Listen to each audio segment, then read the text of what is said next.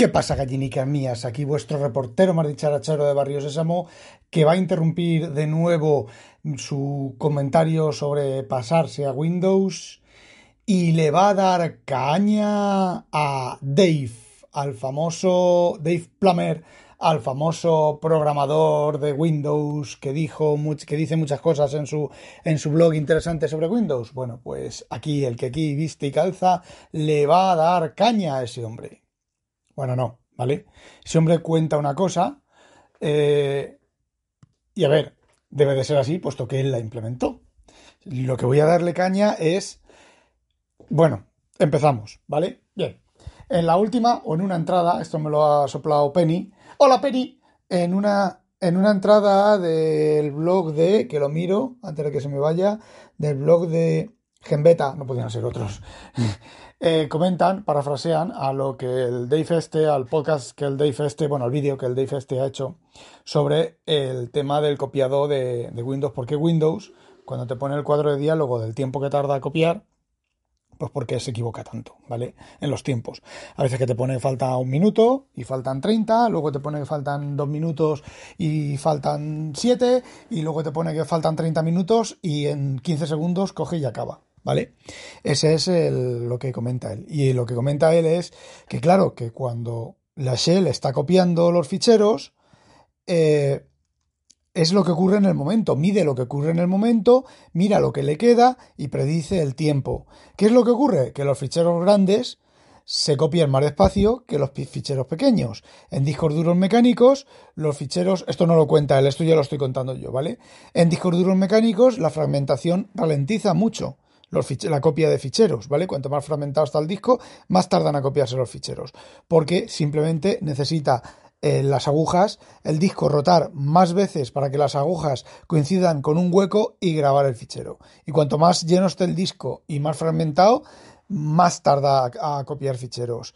Y luego, porque no es lo mismo copiar un fichero corto que a lo mejor va de menos de 4K, que a lo mejor va directamente en la MFT, ¿vale? En la tabla de, digamos que en el índice donde se almacenan todos los ficheros y en NTFS, si el fichero es menos de 4K creo que es, se guarda directamente en la NFT, en la MFT, en lugar de guardar el, índice en la MFT y luego el fichero en disco, con lo cual los ficheros pequeños aceleran bastante, bastante mucho, ¿vale? Eh, la copiada. Entonces, si en ese momento le coincide que está copiando ficheros pequeños, pues hará una predicción y si está copiando ficheros grandes, hará otra predicción. Vale. Hasta ahí, bien. Ahora viene aquí el tío de la rebaja y ahora viene aquí el programador profesional y el programador churrimangui, que a lo mejor a este hombre no le dejaron hacer lo que yo os voy a decir ahora. Primero, yo estoy usando en Windows Everything de Void Tools, ¿vale? Que es una herramienta, un programa para buscar lo que Microsoft, fijaos, lo que Microsoft debió haber implementado en el sistema operativo y no le salen los cojones o no sabe implementarlo.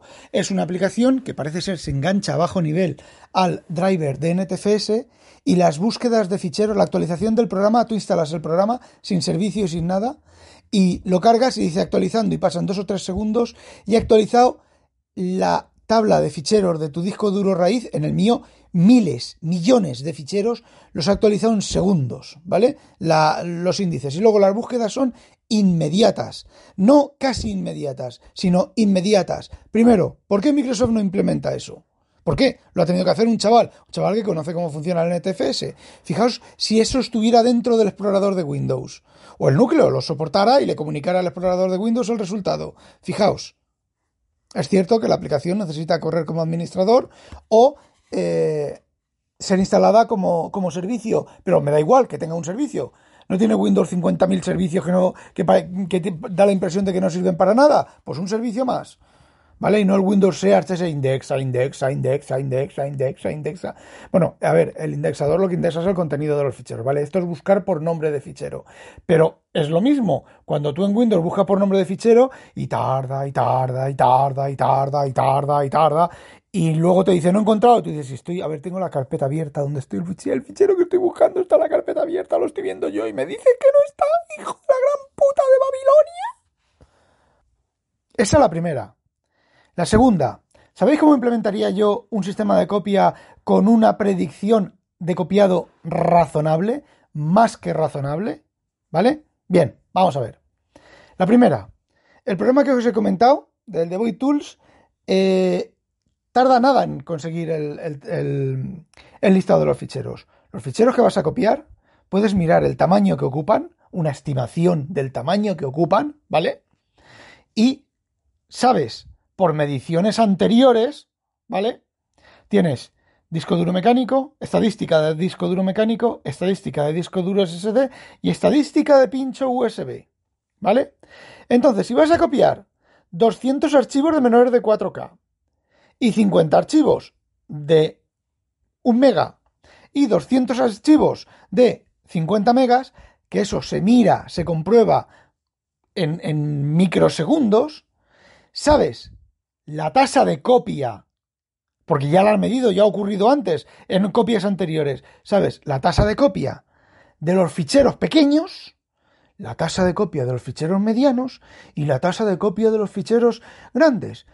Coges de cada fichero multiplicas la tasa de copia por el número de ficheros y sumas las tres tasas de, copia, o las cuatro, o las cinco, o las seis, y clavas el tiempo de copiado de ficheros. Aún es más, ¿qué cojones hace el puto explorador que le das a copiar ficheros, copias, pegas o arrastras, sale el cartelito y se queda en blanco? esperando, haciendo, haciendo.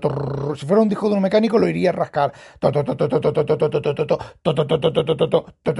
¿Sabéis lo que está haciendo?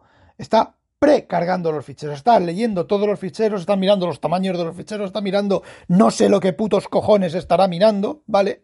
Y luego empieza a copiar. A ver, si primero haces eso, si primero haces eso, ¿por qué no sabes?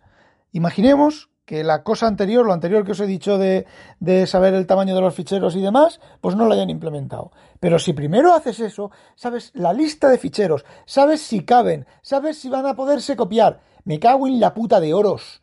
Guarda las estadísticas de copia de cada tamaño de fichero, ¿vale? Y luego, cuando estés copiando los ficheros, reconstruye esa copia. Eso tarda nada. Eso tarda nada y cada 10 ficheros, cada 20 ficheros, cada 50 ficheros, cuando salga de los putos cojones, reevalúa los que quedan, lo que ha tardado, la tasa de error y corrígela. Pero claro, eso requiere a programadores con barba, con pelos en la barba y en los huevos. Y no mindundis. O managers que te dejen hacer esto.